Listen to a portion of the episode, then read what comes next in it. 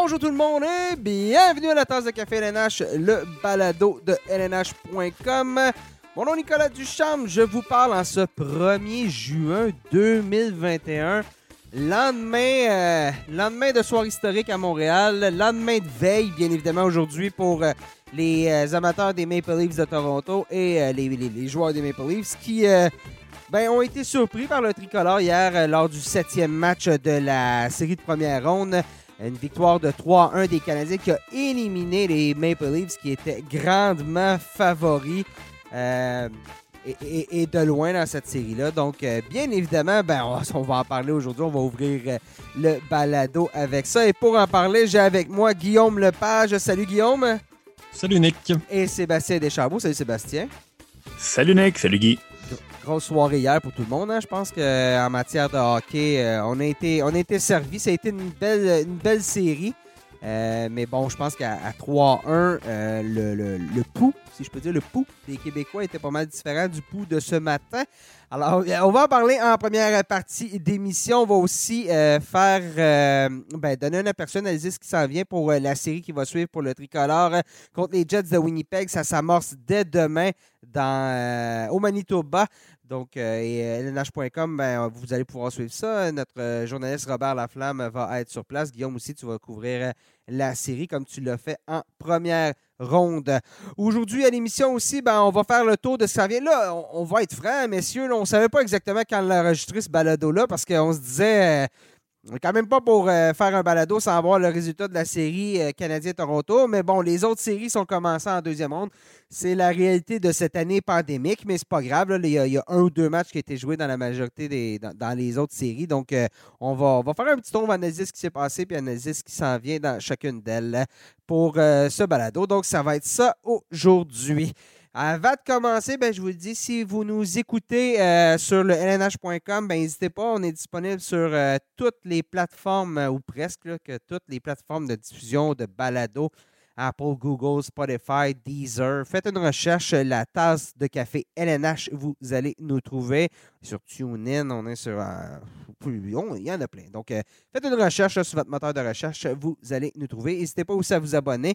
Euh, on va avoir euh, plusieurs balados durant les séries éliminatoires, à l'approche du repêchage, tout ça. Donc, presque une fois, une fois par semaine. Cette année, là, on, a eu quand même un rythme, un rythme de fun pour vous à la maison qui vous nous écoutez. Donc, on tombe euh, directement dans le vif du sujet.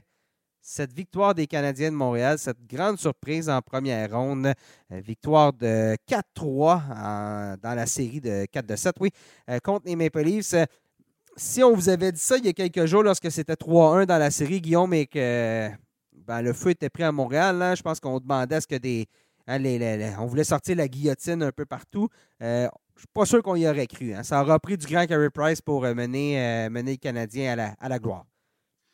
Ouais, après le, le quatrième match, le- celui à Montréal, il n'y a personne, je pense, qui donnait cher de la peau des, Canadiens. Il n'y avait pas, d'énergie dans leur jeu, euh, il n'y avait pas vraiment de cohésion, on créait pas beaucoup offensivement. euh, C'était vraiment difficile, puis honnêtement, j'ai j'ai écrit le texte de match cette, cette journée-là, puis ça a été. euh, je commençais en disant qu'il y avait le CH avait un pied dans la tombe, puis probablement le corps aussi, là, puis que il il restait juste à sceller le cercueil. Et puis, euh, c'est une chose que les Maple Leafs sont tout simplement pas capables de faire euh, depuis, depuis De- de 2013. là. 2004, C'est une- 2004 même. euh, 2004, ouais, même, depuis- ouais. 2004, mais depuis 2013, c'est 0-8 en- dans Mhm. les matchs euh, où ils ont l'occasion d'éliminer un adversaire. Donc, euh, euh, on, a peut-être collectivement tous euh, sous-estimé euh, ce- cet aspect-là. Euh, mais vraiment, on a senti que les choses ont changé un peu dans le jeu du Canadien aussi. Oui, il y a eu Carey Price, mais graduellement, on dirait qu'il y a eu plus, de, changes générés offensivement. Il y avait un petit peu plus d'énergie, de volonté peut-être des joueurs du Canadien, plus la série a avancé. Puis hier, ça a été, ça a été comme l'apogée là, de, de ça. Tout est tombé en place. Euh, on a réussi à, tirer profit là, des, largesses de Jack Campbell qui avait bien fait, mais qui n'avait pas nécessairement été vraiment euh, mise à l'épreuve autant que Carey Price. Euh, puis de l'autre côté, ben, Carey Price a fermé la porte à plusieurs reprises sur des chances assez dangereuses. Donc, vraiment, non, ça a été une série en deux temps. Puis, les Maple Leafs qui, prouvent encore une fois qu'on que on ne sait pas ce que ça va prendre pour, euh, pour leur permettre de passer une ronde finalement, mais c'est à suivre dans les euh, prochaines semaines, prochains mois du côté de Toronto. Je regardais Carey Price devant le filet hier. C'était le, le, Price des beaux jours. C'était il est calme, euh, carré devant son filet. on dit square, mais tout semble facile. Ça me rappelait le Carey Price des Olympiques où la rondelle le trouvait, était toujours à la bonne place. Puis ça, je l'ai dit souvent, Carey Price, n'est pas le gardien le plus spectaculaire parce qu'il est à la bonne place. Donc, quand tu es à la bonne place, ben, tu n'as pas à faire l'arrêt en plongeant parce que tu es déjà arrivé au, point de contact. Euh, et, là, c'est. Bien évidemment, ça va être la clé, surtout qu'on s'en va dans une série contre un autre excellent gardien en Connor et Mais présentement, Carey Price, oh, j'entends souvent parler des gens dire Ah ouais, mais Carey Price, 10,5 euh, millions par année. Ouais, mais bon, visiblement, Carey Price joue son meilleur hockey lorsqu'il n'est pas payé. Donc, peut-être le 10,5, il faut le. Faut, faut, faut le diviser avec les 24 possibles matchs en séries éliminatoires, mais, mais c'est c'est fou la différence euh, par rapport à la saison. Et je ne sais pas, est-ce qu'on doit parler d'un effet Sean Burke? Parce que c'est ça qui est arrivé lorsqu'on a, remplacé euh, Stéphane Waite. Euh, on a amené un nouvel entraîneur de gardien. Bien évidemment, Price a été blessé, commotion cérébrale, n'a pas joué beaucoup de matchs en, fin de saison. Ça me rappelle aussi un peu l'année dernière, la ronde de qualification. Ça faisait longtemps que Carey Price n'avait pas joué, arrive à pleinement reposer et redevient le, meilleur gardien de la Ligue nationale de hockey, comme plusieurs joueurs le, qualifient lorsqu'il y a des, sondages et tout ça. Ben écoute, Carey Price avait commencé à très très bien jouer au début du mois de mars. ça, ça, a été interrompu. la question était de savoir est-ce qu'il va être capable de de reprendre là où il l'a laissé, avec euh, cette petite commotion cérébrale qu'il avait subie contre les Oilers le 19 avril. Euh, mais comme tu dis, c'est l'histoire de la série. On a beau l'analyser de tous les sens, les, décisions prises par Dominique Ducharme, euh, le, travail de Dano contre, et de son trio contre celui de Matthews. Ça reste que la, série s'est jouée devant le filet et c'est pas une attaque envers Jack Campbell qui a fait un travail honnête. Euh, même s'il est très dur avec lui-même euh, après chaque défaite. Mais, euh, mais si, si, si c'est un gardien le moindrement humain devant le filet des Canadiens, la, série est terminée assez rapidement. écoute, on, on, a passé quand même par, par toute la gamme des émotions. Comme Guillaume disait après le match 4, c'était, le moral était plutôt bas dans les talons. match numéro 4, prolongation, c'est une perte d'une avance de trois buts, prolongation. ça se termine très rapidement avec un 2 contre 0, de choses qu'on ne voit jamais en prolongation. Deux, on s'en va au match numéro 6. La passe de la série d'Alex Galchenyuk là-dessus, ça a été. Ah, ça a été un, bon game changer en bon français. Et c'est dommage parce que là, les gens vont retenir ça, mais Galchenyuk a fait des pas de géant pour revenir, redevenir le joueur qu'il était cette année. Euh, on en parlait avec euh, Robert euh, La Flamme qui, couvre la série, puis il disait je, il travaille Galchenyuk dans les, dans les entraînements, puis tout ça.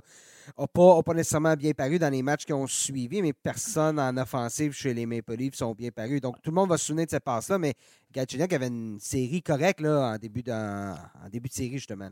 c'est à l'image un peu de, de sa carrière. Oui, mais en, début de, début de série, c'était le, trio recomposé là, avec Nylander, Turfoot et Galchenyuk qui menait les, les, Maple Leafs parce que, bon, on muselait du côté du Canadien celui de Matthews Marner.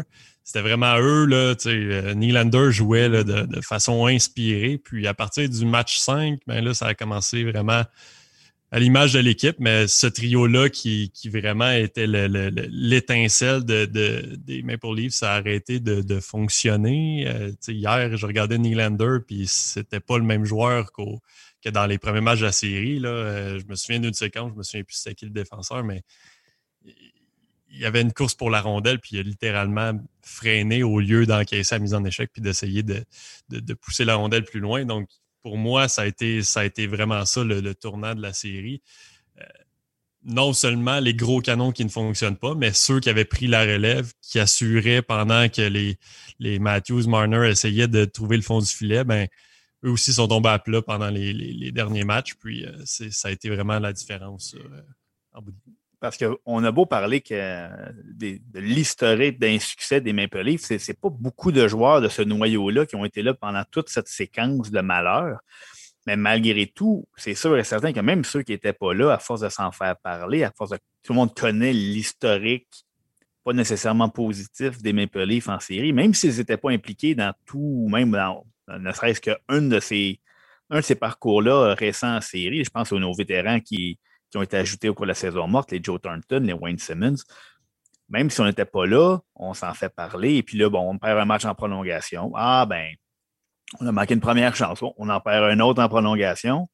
Euh, c'est sûr et certain que le doute devait être fortement installé. Puis les Canadiens ont, un peu changé leur approche. On n'a pas, euh, pas été aussi agressif euh, que, dans le cours des matchs 5 et 6. C'est comme si on avait laissé, on s'est bon, on a Carey Price derrière nous, là, on va jouer hermétique et on va attendre. Et ça semblait un peu déstabiliser les Maple Leafs qui ont, reçu un échec, un échec avant assez intense dans les matchs 5 et 6. Donc, euh, ça, et là, quand, quand, Gallagher a compté le premier but, là, euh, on, celui on a senti que ça venait de. Ça venait de casser, là. Mm. Ah, c'est. Euh, ben, tu, tu, dis, Seb, n'y a pas beaucoup de joueurs qui, sont, qui, ont vécu tout ça, mais les Riley, Nylander, Marner, Matthews, eux, les ont toutes toutes vécu ces déceptions-là. Puis mm. c'est le noyau dur de cette équipe-là. Donc, toi, tu parles ah. depuis, 2013, euh, depuis plus récent, là, tu veux dire. Oui, mais les, quatre, les quatre dernières, là, ça fait cinq avec celle-ci, mais je pense que les quatre dernières années, c'est des éliminations au premier tour. Puis, euh, les, les, ce noyau-là était, était, en présent. En fait, les, cinq dernières, si je ne me mélange pas. Oui, euh, c'est ça, c'était la cinquième. C'était la cinquième fois cette année la cinquième élimination. Depuis, toi, c'est ça. Depuis, depuis Au premier tour, mais là, si on compte l'année passée, la ronde de qualification là, en cinq matchs contre les mm-hmm. Blue Jackets, mais c'est vraiment le noyau dur qui était là. Donc, est-ce que ça, ça déteint sur le reste de, l'équipe? Là, on avait, on avait des Joe Thornton qui sont supposés euh, dire les gars, on oublie ça, puis on, la gagne, on gagne le dernier match qu'il nous faut pour passer au deuxième tour. Puis encore une fois, ça, se poursuit. Donc, euh, vraiment, c'est un gros point d'interrogation pour moi, ce, noyau-là. Euh, j'imagine qu'à Toronto, aujourd'hui, on se pose la question est-ce qu'il faut changer quelque chose, un élément du noyau pour, ben, passer à autre chose? C'est un peu le. Je ne sais pas si vous vous souvenez, l'année, euh, bon, le fameux printemps à lac, les, les Capitals de Washington dominaient la Ligue nationale, euh, avaient compté presque 100 buts de plus que n'importe quelle autre équipe. et comme c'est une ligne un peu copycat. On, a, tendance à copier ce qui fonctionne. On aurait pu se diriger vers une ligue où l'offensive était à l'honneur. Et là, on a Yaroslav Alak qui, euh, qui a connu les deux mois les plus fantastiques de sa carrière, qui a éliminé à lui seul ou à peu près les, les, Capitals, qui, eux, à leur tour, ont décidé de changer d'identité. Parce que Bruce Boudreau a, a transformé tranquillement cette équipe-là en équipe plus défensive pour pouvoir gagner ces fameux championnats qui leur échappaient. Et là, est-ce que c'est simplement Carey Price qui s'est dressé devant ce noyau-là pour l'éteindre ou, n'importe quel gardien aurait pu frustrer Matthews Marner? Euh, c'est l'œuf ou la poule à savoir est-ce que c'est les performances du gardien qui ont réduit le, noyau au silence ou c'est le noyau qui n'a pas réussi à s'imposer dans cette série-là? Euh, possiblement un peu des deux. Euh, mais est-ce que c'est ça? On va prendre une décision concernant un noyau très offensif qui, sur qui on fonde énormément d'espoir à Toronto, tout en se demandant si on avait si on était tombé sur un autre gardien, est-ce que ce, ce, noyau aurait pu faire le travail? Mais bon, il est payé pour faire le travail qu'on n'a pas de quel gardien. mais... Puis là, on, va aussi souligner la, la perte de Tavares. je veux dire, c'est un, un, gros morceau dès le départ. Nick Foligno qui, qui a visiblement joué blessé. Là. Hier, on a compris que qui n'était pas à 100% euh, Jake Muzzin, dans le dernier match, le match ultime, il n'est pas là. Euh, donc, oui, il y a ça aussi à prendre en compte dans l'analyse, mettons, du côté de Toronto, de se dire est-ce qu'on aurait gagné ce dernier match-là euh, si Tavares avait été là, si Foligno avait été au sommet de sa forme, tout ça. Donc, c'est un gros casse-tête du côté de Toronto qui, aurait pu, ces questions-là auraient pu se poser à Montréal, mais finalement, bon, les rôles ont été inversés dans la dernière portion de cette série. sais, on regarde, c'est quand même drôle parce que les deux meilleurs marqueurs de la Ligue nationale de hockey sont plus en séries éliminatoires. McDavid, Drysdale, meilleur buteur, Austin Matthews n'est plus là non plus. Tu sais, c'est des, c'est parmi les meilleurs marqueurs de la saison. La plupart, justement, il en manque plusieurs présentement. Les joueurs les plus hauts salariés de la Ligue aussi ne sont pas là. Euh, il y a peut-être euh, une piste de réflexion à prendre là-dessus sur comment bâtir une équipe. Puis peut-être que, parce que là, il y a beaucoup d'argent qui est pris avec quelques joueurs à Toronto. On a beaucoup de, joueurs autonomes sans compensation. ce noyau-là, le, deuxième et troisième trio, ça risque de changer. Euh, Zach Hyman, euh, bon, Zach Hyman, Foligno sera plus là. Simmons, euh, joueur autonome. Galchenyuk, Spezza, Thornton. et même Frederick Anderson, qui n'a pas été utilisé dans la, dans la série. c'est des joueurs qui pourraient tous partir. Donc, je sais pas ce que ça va donner à Toronto, mais effectivement, c'est ça va être un autre long, un autre long, été à, réfléchir à tout ça, puis à, vivre avec cette pression-là. Je ne sais pas ce qu'on va faire du côté de Kyle Dubus côté de la haute direction, mais euh, visiblement, il y a quelque chose qui ne fonctionne pas là, dans ce, dans ce noyau-là. Chapeau, par contre, on va revenir sur le, travail du trio de Dano. on ah a vu là, au niveau de la poignée de main là, hier, quand, le match s'est terminé, l'élimination a été confirmée. Et, la, traditionnelle poignée de main, le moment de l'échange entre Matthews et Dano. Matthews s'est arrêté là, un bon moment là, pour discuter euh, avec Dano. Dano n'a pas voulu révéler ce qui, ce qui a été dit.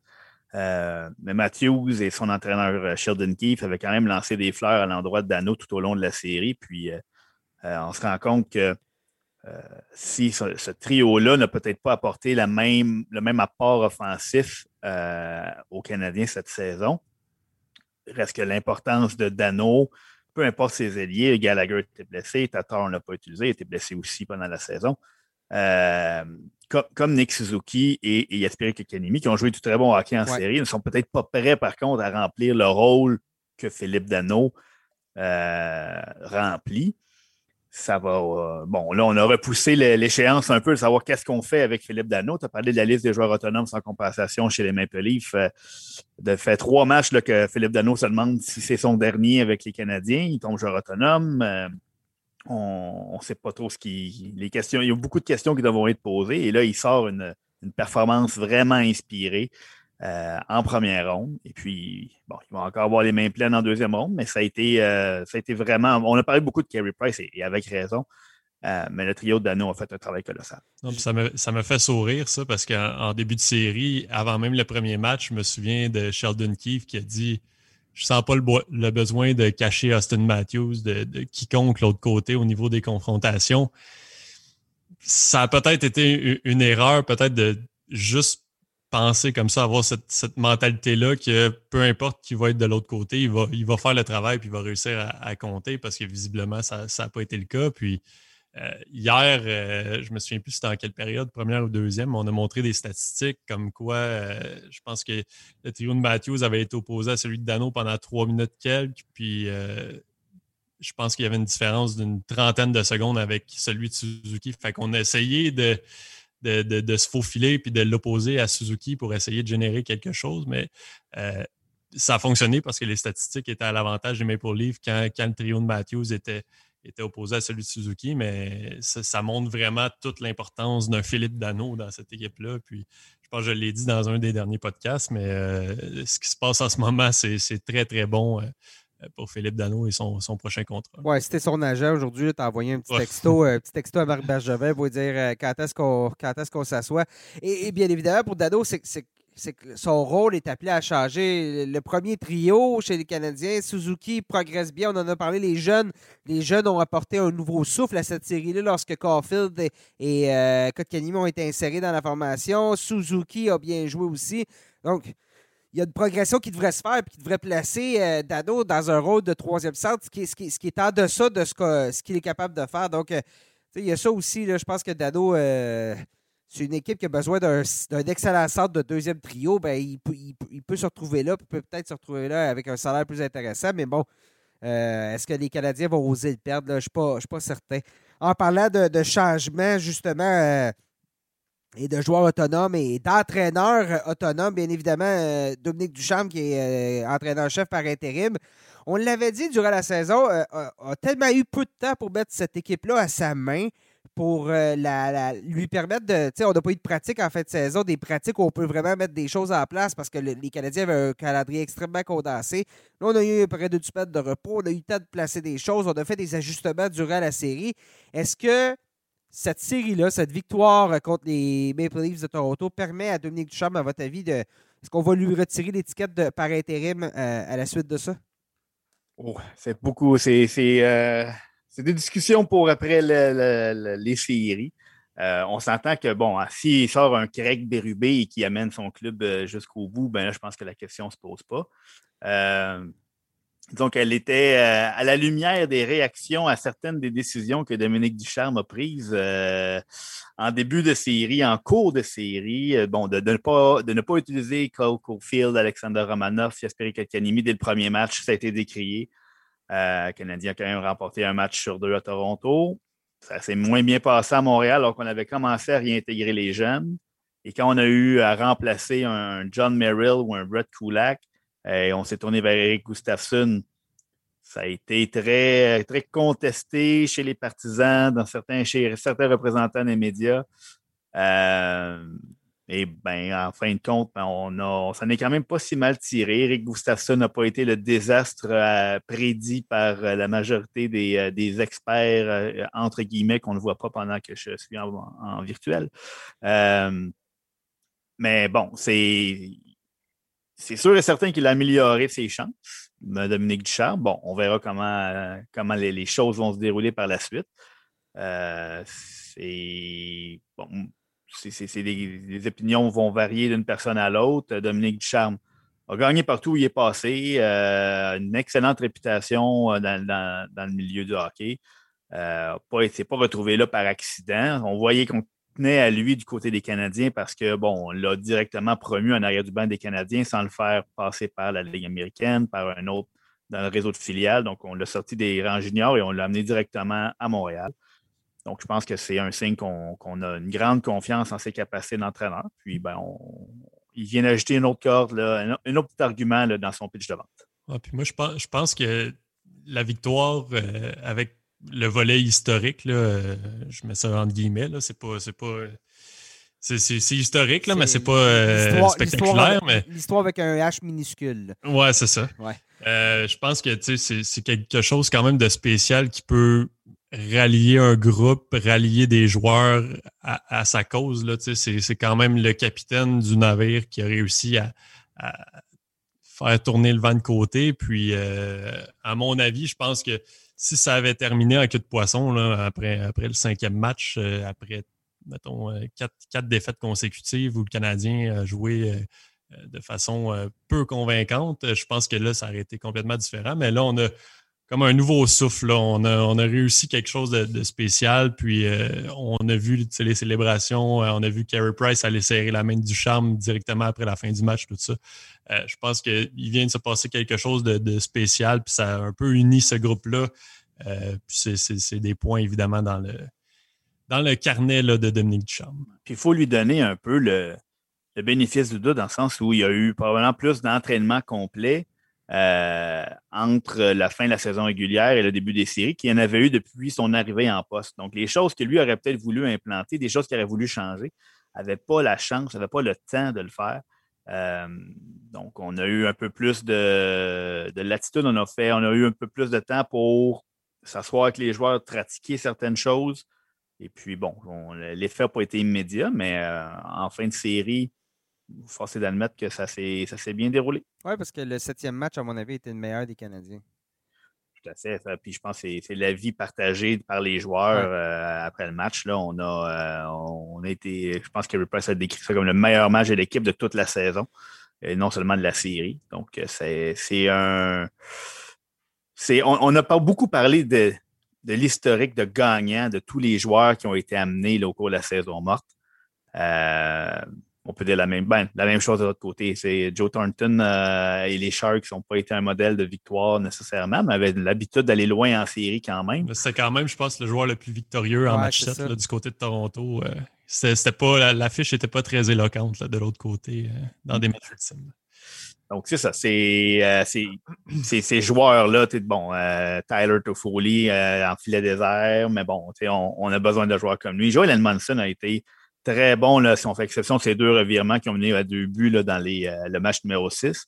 bon, Jake Allen n'a pas joué dans cette série-là, mais on, a, eu besoin de Jake Allen toute la saison pour transporter cette équipe-là de peine et de misère en série. c'est des joueurs qui étaient. Eric Stahl, on en a parlé abondamment du rôle qu'il a joué en fin de saison. Puis là, il y a beaucoup de gens qui s'insurgeaient de le voir dans la formation au lieu d'y espérer Kotkaniemi. Mais bon, euh, on ne peut plus remettre beaucoup de choses en question maintenant que toutes les choses sont tombées en place puis que les Canadiens se retrouvent en deuxième ronde. Effectivement. Et là, ben, parlons-en de cette, euh, deuxième ronde. Tu, m'ouvres la porte. Là. Alors, on va avoir du hockey de séries éliminatoires en juin euh, à Montréal. C'est pas arrivé depuis 93. Donc, il faut bien trouver un côté positif à cette pandémie-là. Donc, c'est ça, c'est celui-là qu'on va trouver.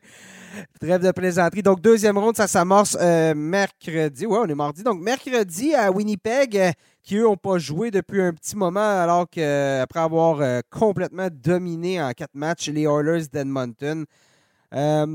c'est une équipe qui a certaines similarités avec, avec Toronto, mais peut-être une défensive un petit peu moins bonne, une offensive avec euh, quand même beaucoup de profondeur, mais surtout un gardien qui est, bien meilleur. J'enlève rien à Campbell, on l'a dit tantôt, il l'a très bien fait. Vous vous attendez à quoi pour cette série-là?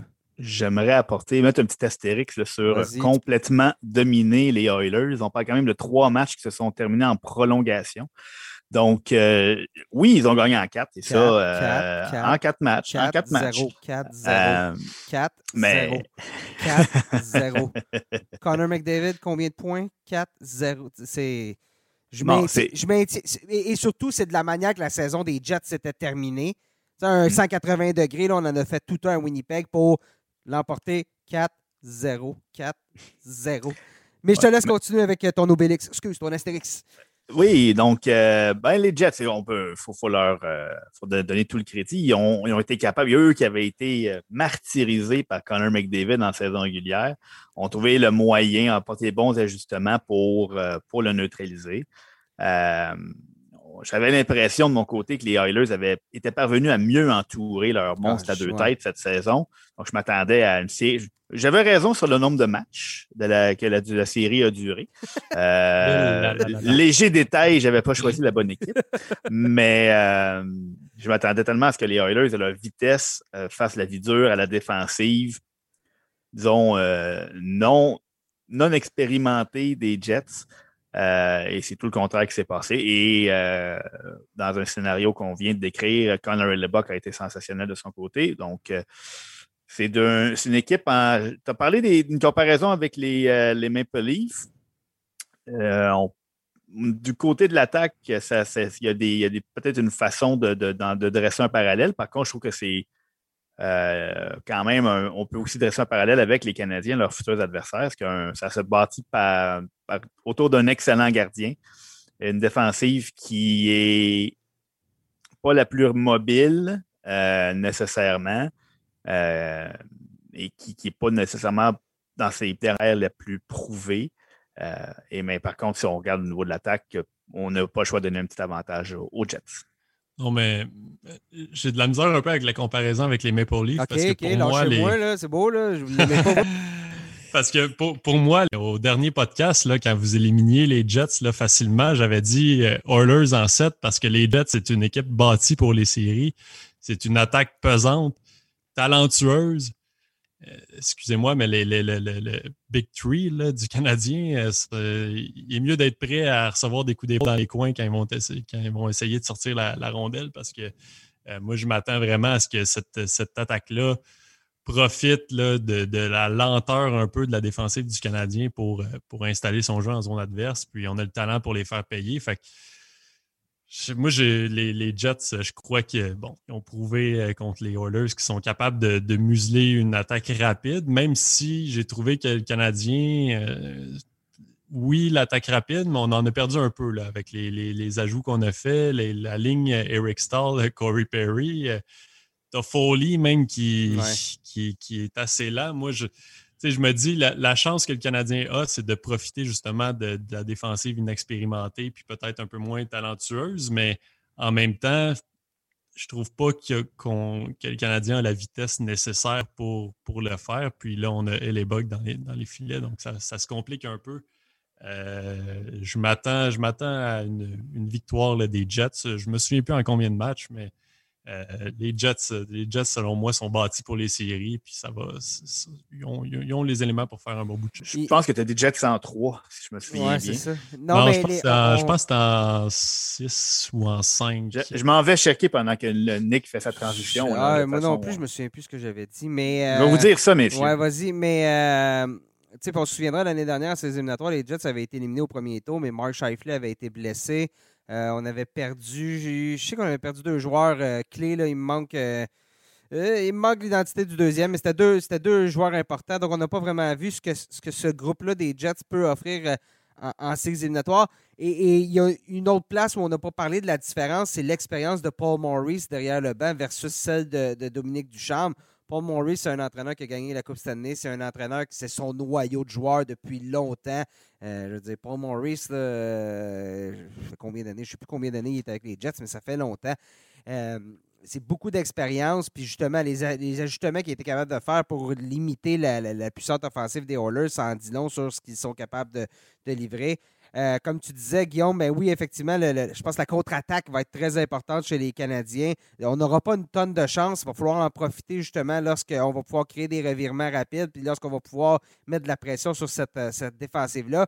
Euh, Connor Buck, ben, c'est un excellent gardien, mais Campbell a bien gardé les buts, donc ça devrait se ressembler logiquement là, au niveau des performances.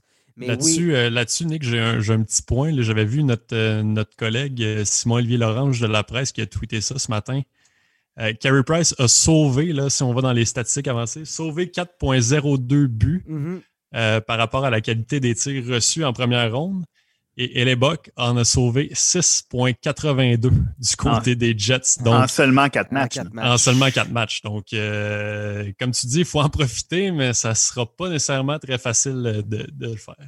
Je suis en train de regarder, justement, tu as un point, quand on dit que ce n'est pas nécessairement un, bon fit pour les Canadiens, cette série-là. Cette saison, les Canadiens sont trois victoires, trois défaites, puis trois défaites en prolongation contre les, euh, contre les, les, Jets. Donc, les Jets sont 6-3.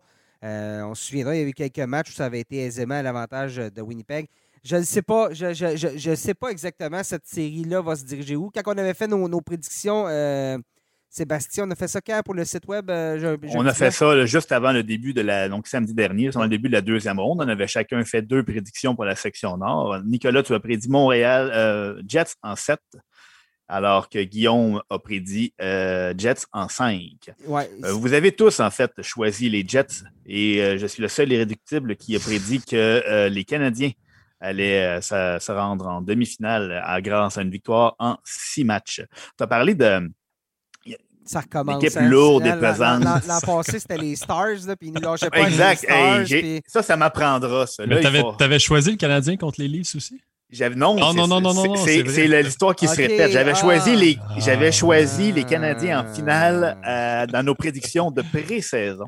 Comme moi, puis là, moi, je les ai éliminés au premier tour. Comme moi, j'ai fait ça. on est allé avec le Canadien. C'est ça. C'est comme les, quand j'avais pris les Stars pour la Coupe Stanley en pré-saison l'an dernier et que j'ai voulu faire le fin finaux puis utiliser ma logique comme si ça avait déjà servi à quelqu'un, puis leur dire qu'elle allait être éliminée par l'avalanche en deuxième ronde pour finalement comprendre que c'était pas une bonne idée de renier ce qu'on avait fait donc, euh, j'ai, moi, je suis retourné avec ma prédiction de pré-saison. J'ai, opté pour les Canadiens en 6 pour moi les Aussi, moi aussi, j'avais, en pré-saison, j'avais les Canadiens dans le carré d'as. Fait que vois-tu, euh, comme tu dis. Oui, ben, tu vois, moi, je disais qu'ils affrontaient les Flyers en demi-finale. Oui, ben moi aussi. Hein. j'avais les Flyers en finale contre les Golden Knights jusqu'à présent. Ça va pas très bien de ce côté-là. Mais je te laisse Mais euh, ben, c'est ça. On parlait d'adaptation puis de tout ça.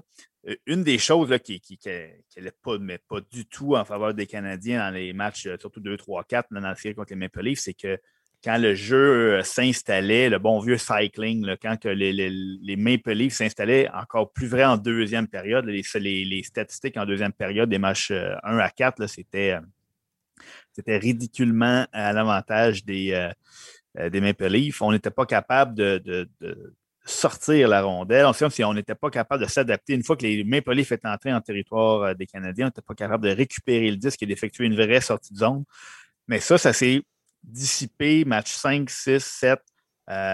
même si on n'a pas vu beaucoup, même en match numéro 6, un joueur comme Eric Gustafsson qui a récupéré la rondelle dans son territoire était capable de faire une bonne première passe et on sortait un peu plus facilement dans les matchs 5, 6, 7. Donc, comme je m'attends un peu comme Guillaume disait, c'est une équipe qui est très lourde, qui est pesante. On va le voir dans la, dans, la face en bon français.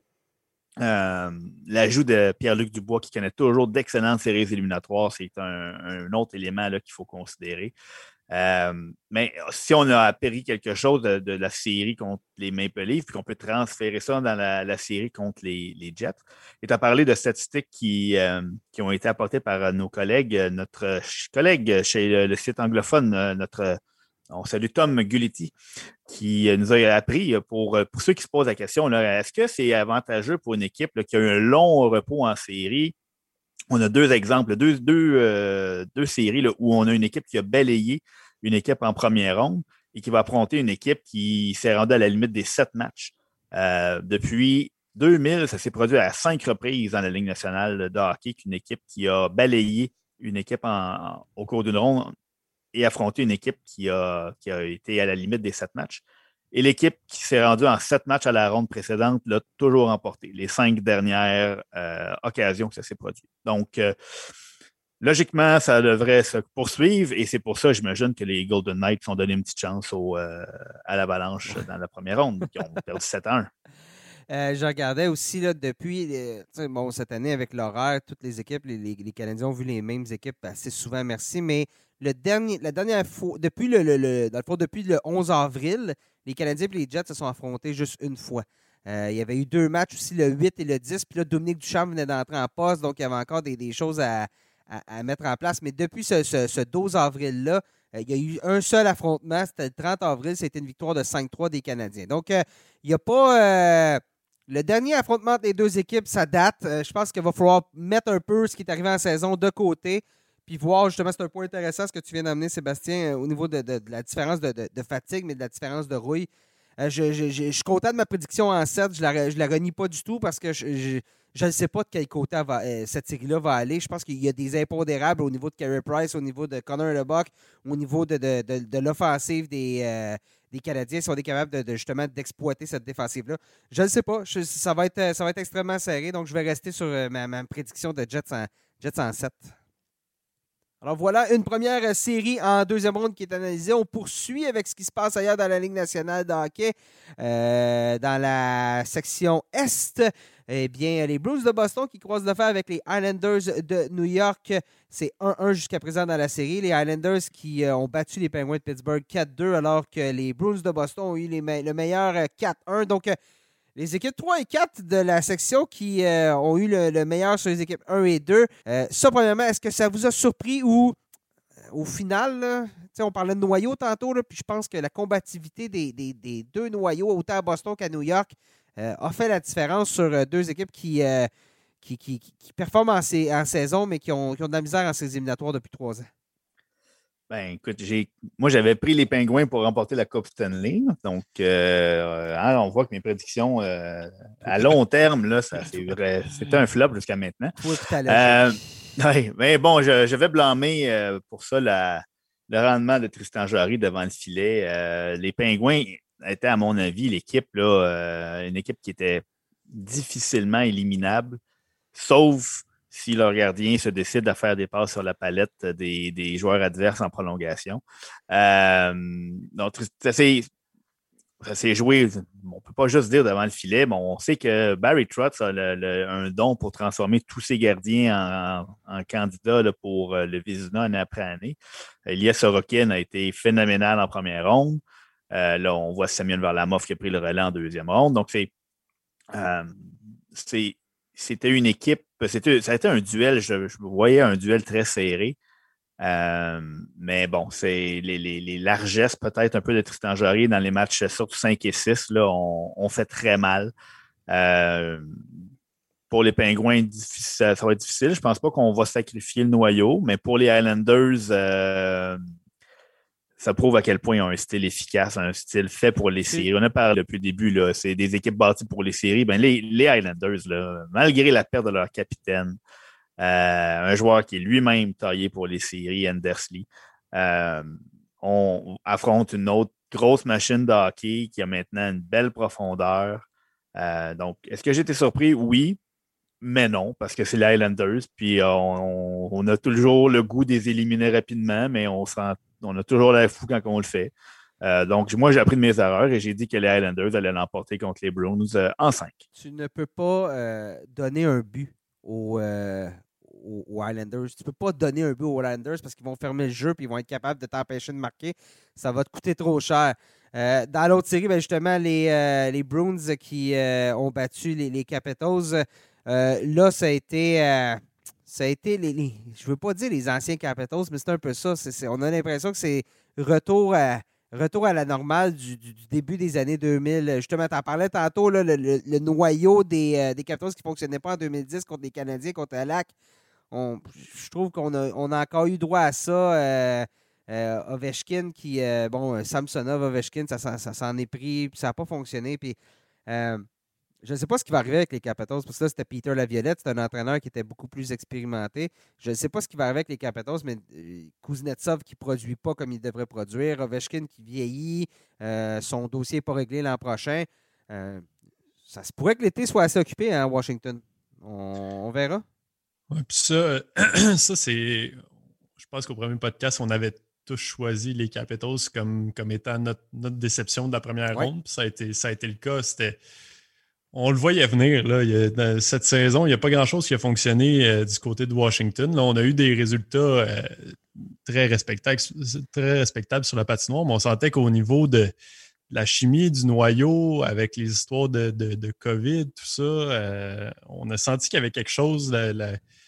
Il y avait quelque chose qui est un, os dans le jambon, comme on dit. Du sable dans l'engrenage. Exactement. Puis, euh, bon, ça s'est matérialisé en série. Là, on a vu Ovechkin qui, qui crie après son gardien après une, bourde en prolongation. Euh, euh, je pense qu'il n'y avait rien de très, très encourageant du côté des Capitals. Puis, vraiment, ça, les Bruins de Boston, je veux dire, tu peux pas tu peux pas euh, te permettre ça contre les Bruins de Boston en série. Euh, les Bruins savent comment jouer en série, comment gagner en série. C'était probablement le, pire adversaire euh, pour une équipe qui avait encore quelque chose à bâtir au niveau de la chimie. Ça n'a juste jamais, jamais fonctionné pour eux. C'est un peu prévisible. Donc, parlons de la série actuelle. C'est un hier Casey Zizekis qui a donné la victoire aux Islanders avec un but en prolongation. Euh, j'ai donné.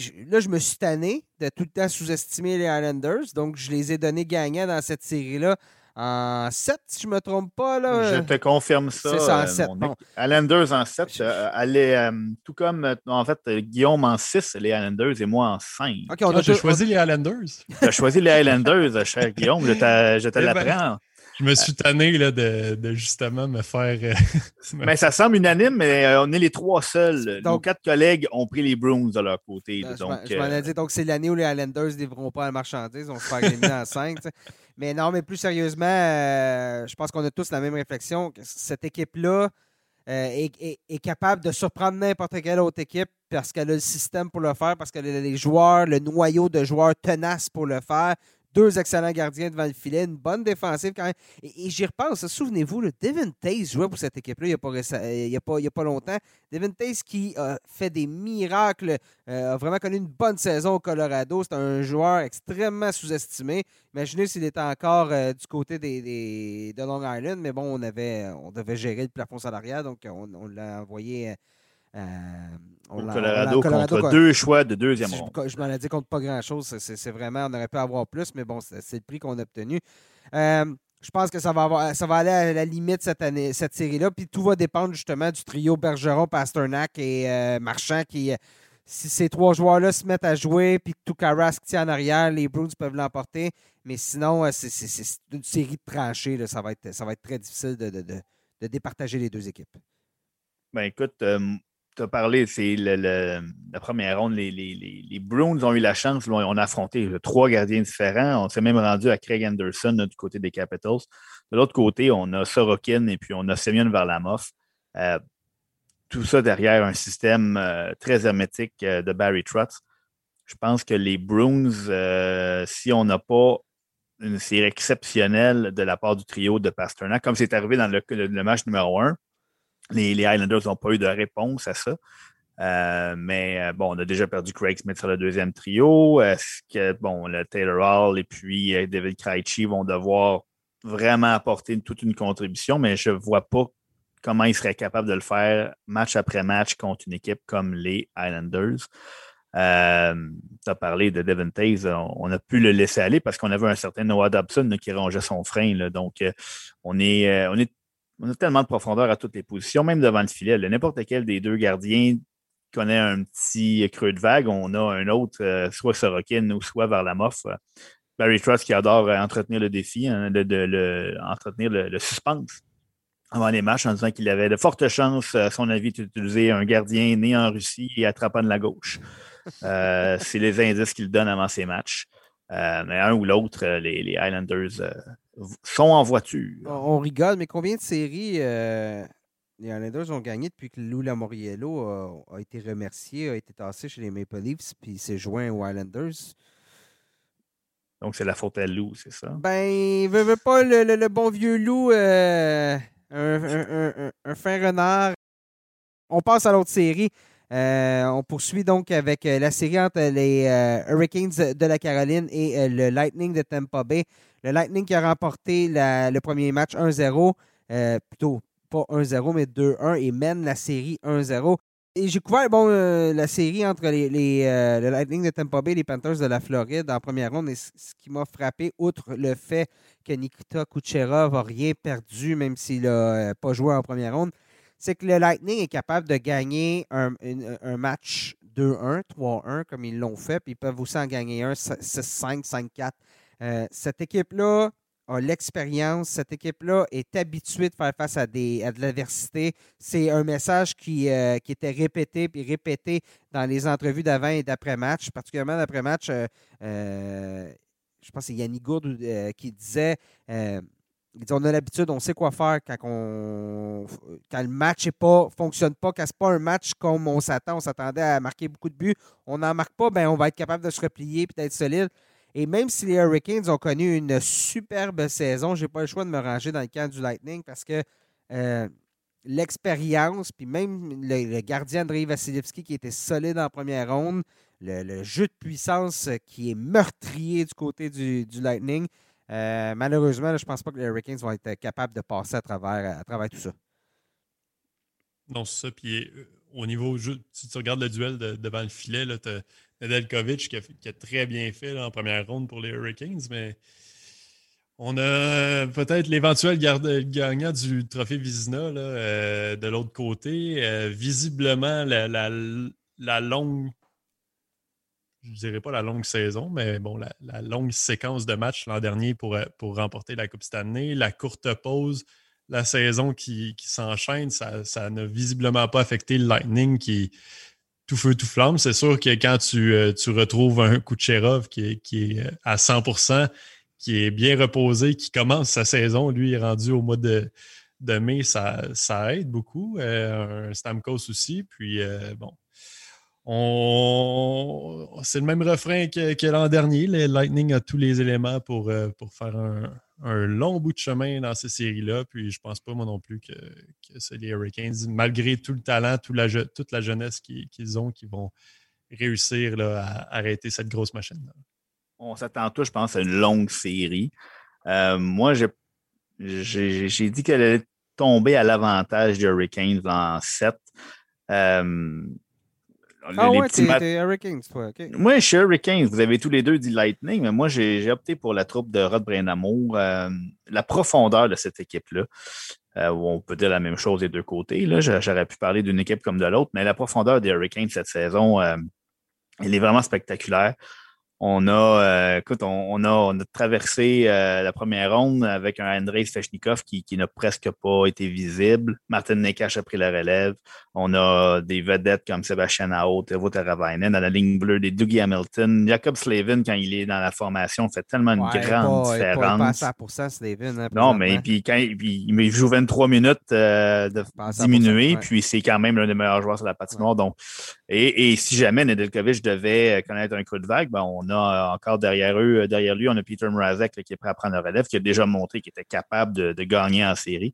Euh, j'avais dit en début de, notre premier balado là, avant les séries que le Lightning serait la déception, que je, les avais donné gagnants contre les Panthers, mais que je ne les voyais pas sortir de leur section, malgré le retour de Kucherov, malgré le retour de Stamkos.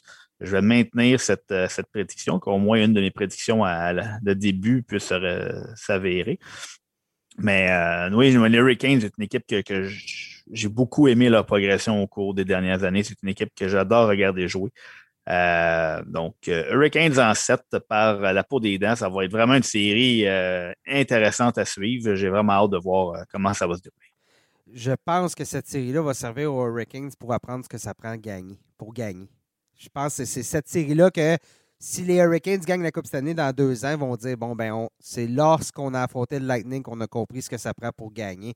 Une chose est certaine, la discipline va être euh, au, cœur du, euh, plan de match des Hurricanes parce que le jeu de puissance du Lightning est, dangereux. Puis, comme je disais, Kucherov n'est pas à 100% au niveau de, sa game shape, entre, entre guillemets. Mais euh, au cercle, euh, sur le jeu de puissance, il n'y a, rien perdu. Donc, euh, ça, va être, ça va être la clé. Mais bon, moi, j'ai dit Lightning en 6. on verra bien. on poursuit avec. ben, c'est la dernière série. Mais avant d'en parler de cette dernière série-là, avec la, entre l'Avalanche du Colorado et les Golden Knights de Vegas, parlons un peu du trophée Vizina. Les, les, les finalistes ont été révélés aujourd'hui, en ce mardi. Et bon, ben. Je ne sais pas pour vous, mais moi, je ne vois pas vraiment de surprise parmi les trois qui sont nommés. Marc-André Fleury et, euh, Philippe Grubauer, les gardiens justement des Golden Knights et de l'Avalanche, et Andrei Vasilevski, celui qui euh, défend la cage des, euh, des du Lightning. C'est logique hein, quand même. Ces trois gardiens qui cette année ont été au sommet de, tout ce qui est statistique des, des portiers de la hockey. Oui, je pense qu'il n'y a pas, euh, a pas gros, grand débat ce matin depuis l'annonce de, ces finalistes-là. C'est un peu euh, le top 3 de, pas mal tout le monde euh, cette saison. Maintenant, ça va être de voir est-ce qu'il va y avoir débat par rapport à, celui qui va l'emporter parce qu'on a, on a quand même des statistiques assez similaires là, de, chez chaque gardien. On a des, situations différentes. au niveau de Marc-André Fleury, c'est un un grand retour. Euh, on ne s'attendait pas nécessairement à ça cette saison. Euh, euh, du côté de Vasilevski, c'est dans la continuité. Grubauer, ben, finalement, une saison où il n'a pas été ennuyé par les blessures, où il a vraiment pu s'imposer. Donc, c'est, au niveau des situations qui vont peut-être venir influencer le, résultat de ce vote-là. Mais comme je l'avais déjà dit, je pense qu'on avait fait un, podcast il y a quelques semaines. Je pense que Vasilevski, Vasilevski mérite ce trophée-là avec, euh, encore une fois, toute la, supériorité qu'il a démontré euh, cette saison. tu vois, oh, excuse, Nick, vas-y. Oui, j'allais dire, puis souvent, Vasilevski, lorsqu'il était en, nomination les années précédentes, ce qui revenait tout le temps comme argument, c'est Ouais, mais as-tu vu l'équipe en avant de lui Mais cette année, ben, de un, le Lightning était probablement la, plus faible équipe parmi les trois, qui, qui, des trois gardiens qui sont là.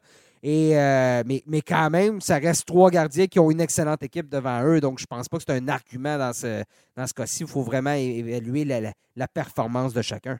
Oui, vraiment, c'est les, trois gardiens partants de trois des puissances de la Ligue. Mm. Euh, bon, on aurait. Moi, je pense qu'au niveau, ça va jouer entre Fleury et Vasilevski. Euh, tu as parlé, il n'y a pas de surprise. Effectivement, il n'y a pas de surprise. J'avais, bon, on m'aurait annoncé que Grubauer n'y était pas et que Youssi Saros y était ou que Connor Lebach y était, je ne serais pas tombé en bas de ma chaise, mais je pense que Grubauer mérite amplement d'être là. Par contre, je pense que c'est une course à deux entre Fleury et Vasilevski. Moi, mon vote est allé à Fleury. Écoute, c'est pour, pour indiquer à quel point c'est serré. Là. Nous, on a on fait un petit bilan à chaque à la mi-saison, à la fin de saison, qui, qui, mérite chacun des trophées majeurs, des honneurs individuels. Et à la mi-saison, on avait Andrei Vasilevski avec un point d'avance sur, euh, dans notre euh, on, accordait 5 points un vote de première place, 4 points un vote de deuxième place, etc. Euh, et, Vasilevski avait eu un point d'avance sur Marc-André Fleury. Et on, arrive à la fin de l'année, on a fait le même exercice et euh, Marc-André Fleury a un point d'avance sur André Vasilevski. Euh, je pense que ça va être très serré. pour, pour le, moi, je, oui, les statistiques sont, très similaires, mais pour la situation dans laquelle Marc-André s'est retrouvé, possiblement, écoute, c'est peut-être la saison la plus dominante là, sur le plan statistique, mais aussi sur le plan de qu'est-ce qui se passait autour de lui. Je, suis même prêt à lui donner un, à le mettre sur un bulletin de vote pour le trophée Hart, tellement que ce, cette saison-là était spéciale chez les Golden Knights. On a eu des blessés importants. On, était, on s'attendait presque à voir Marc-André Fleury quitter l'organisation parce qu'on avait fait un, on avait accordé une entente à Robin Lehner. On avait préféré Lehner à Fleury en série l'an dernier. On s'attendait à ce que ça soit la même chose. Et là, Lenner n'a presque pas joué cette saison. Et c'est Marc-André Fleury de transporter cette équipe-là, a disputé un nombre incalculable de matchs. Et euh, alors son, son, attaque cherchait un peu encore ses repères. Et euh, lui a tenu cette équipe-là à bout de bras pendant euh, au moins la moitié de la saison. Donc, moi, c'est Marc-André Fleury pour l'ensemble de son œuvre, même si Vasilevski a fini très, très fort. je comprends ton point là-dessus, Seb, mais c'est purement émotif comme argumentaire. Parce que je veux dire, euh, transporter son équipe sur ses épaules cette saison, c'est ce que Vasilevski a fait cette année. Là. Je veux dire, on regarde les statistiques de Curtis McElhenney, puis c'est le jour et la nuit par rapport à celles de, Vasilevski. Euh, puis Vasilevski a joué beaucoup plus de matchs que Marc-André Fleury. Fait je veux dire, ce que Fleury a fait, qui est excellent, j'enlève rien à, Fleury, mais Vasilevski l'a fait encore plus. Donc, j'ai de la misère à lui donner mon vote, mais effectivement, il va peut-être avoir un petit côté pas émotif, là, mais euh, de, après tout ce qui s'est passé l'année dernière, peut-être que va, Fleury va avoir la, faveur des, gens qui votent.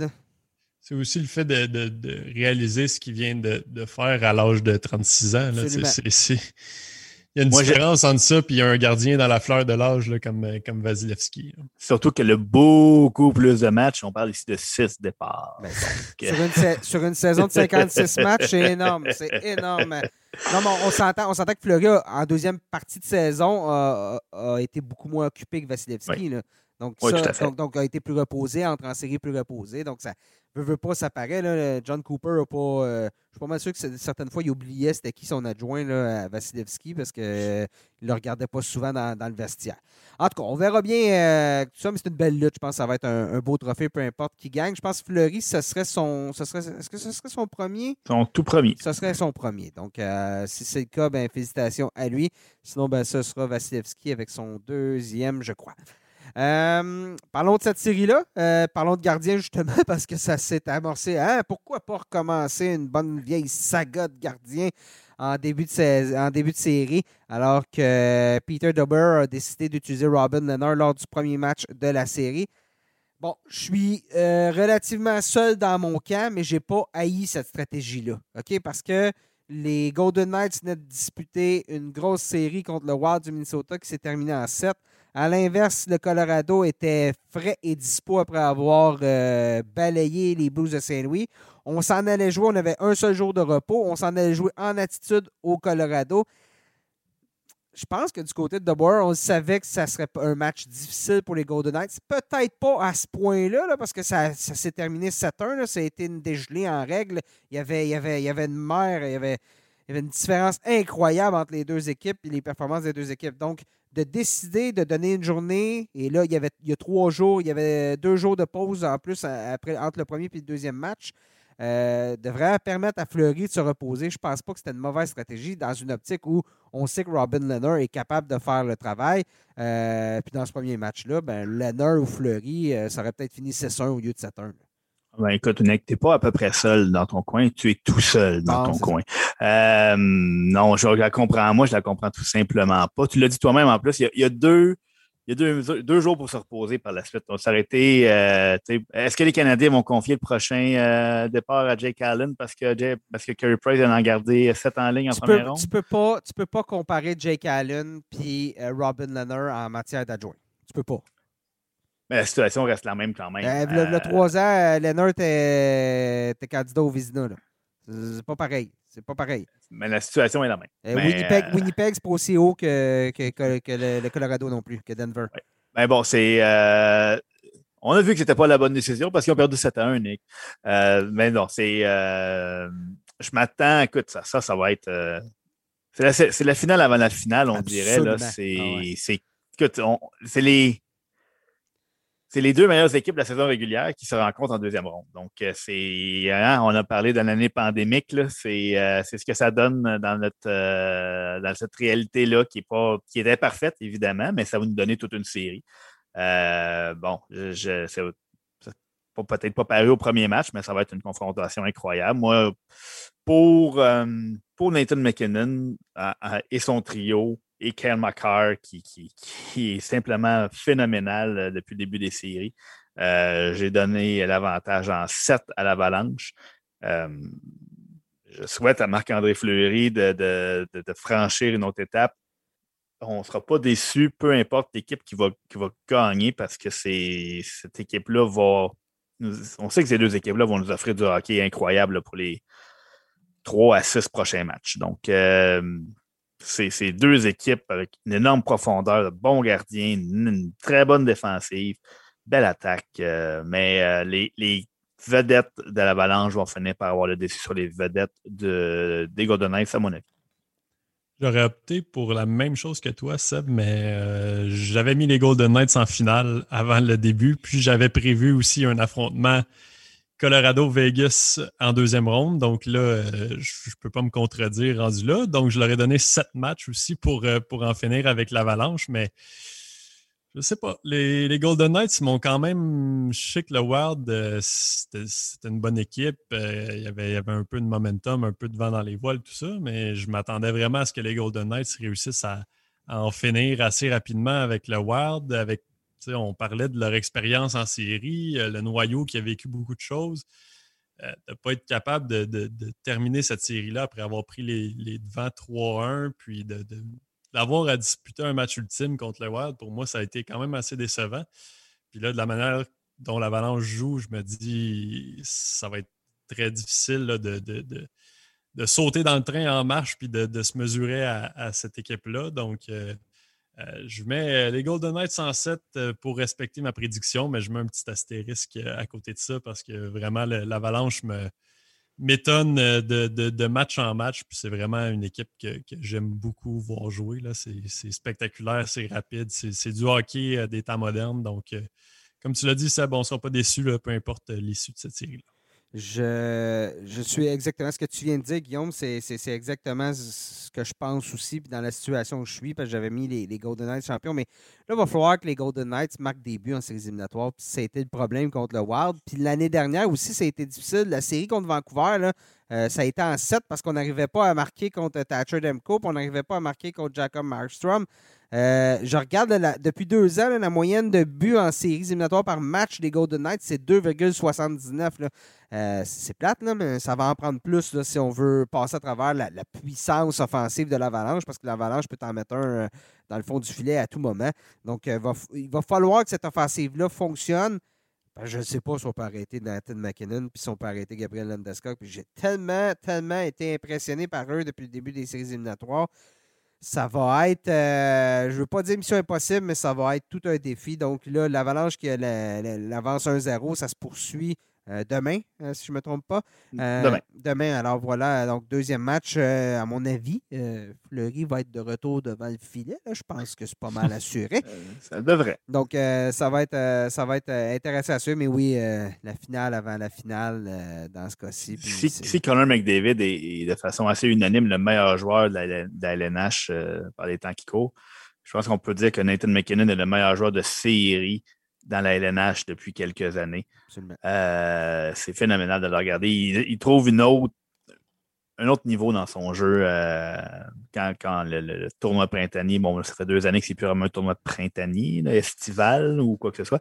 Mais, encore au euh, printemps. C'est vrai, c'est vrai, bon point, Guillaume. Je sais pas toi, mais moi, ma piscine, j'ai pas le goût de sauter dedans présentement. Là, on est clairement au printemps. Ah, mais toi, tu es, en région éloignée. Là.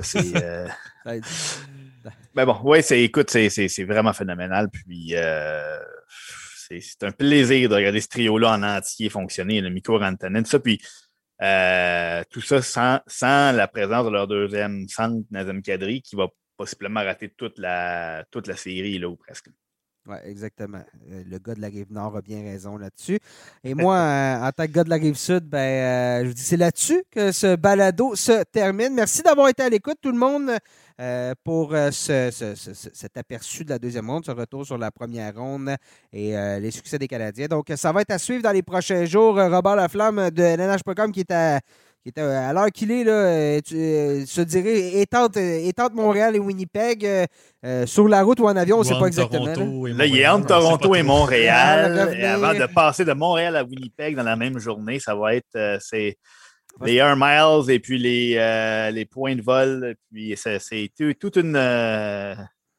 c'est une année pandémique où on n'en est pas. Puis cette année, bon, le, calendrier, le format des séries fait en sorte qu'on on a Robert qui a fait accumuler beaucoup de kilomètres dans les derniers jours. Oui, ben c'est ça. C'est chanceux. Dans la même journée, tu peux profiter de tous les on-route sur la, 401, puis après ça, t'envoler jusqu'à Winnipeg. C'est une, une, grande journée. De Winnipeg. Profiter, de, profiter de hein? Winnipeg et de ses, courtes nuits.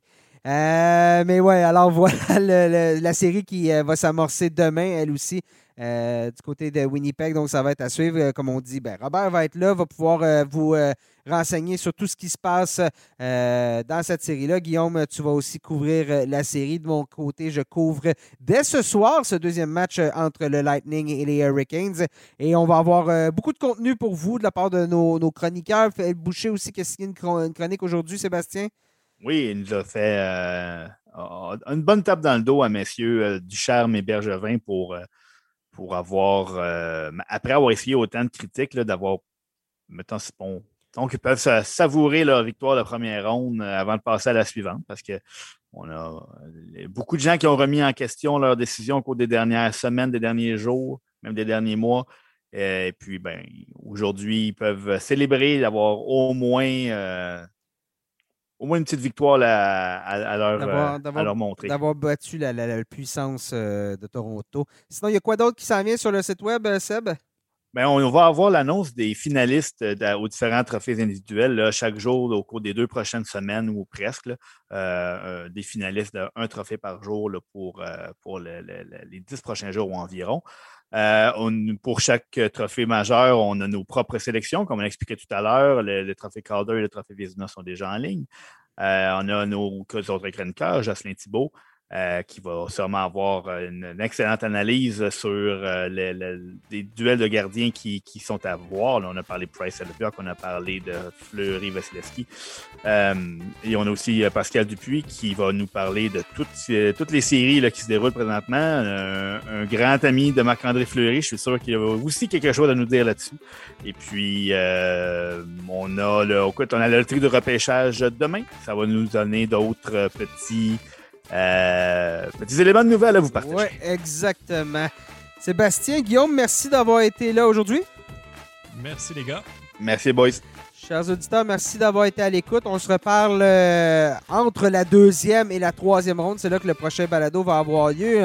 On espère que tout va arriver en même temps, mais bon, c'est euh, la pandémie. on verra bien. Là, on ne sait pas exactement ce que le futur euh, nous réserve.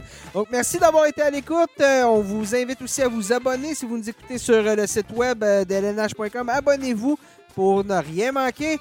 Et on se reparle très bientôt.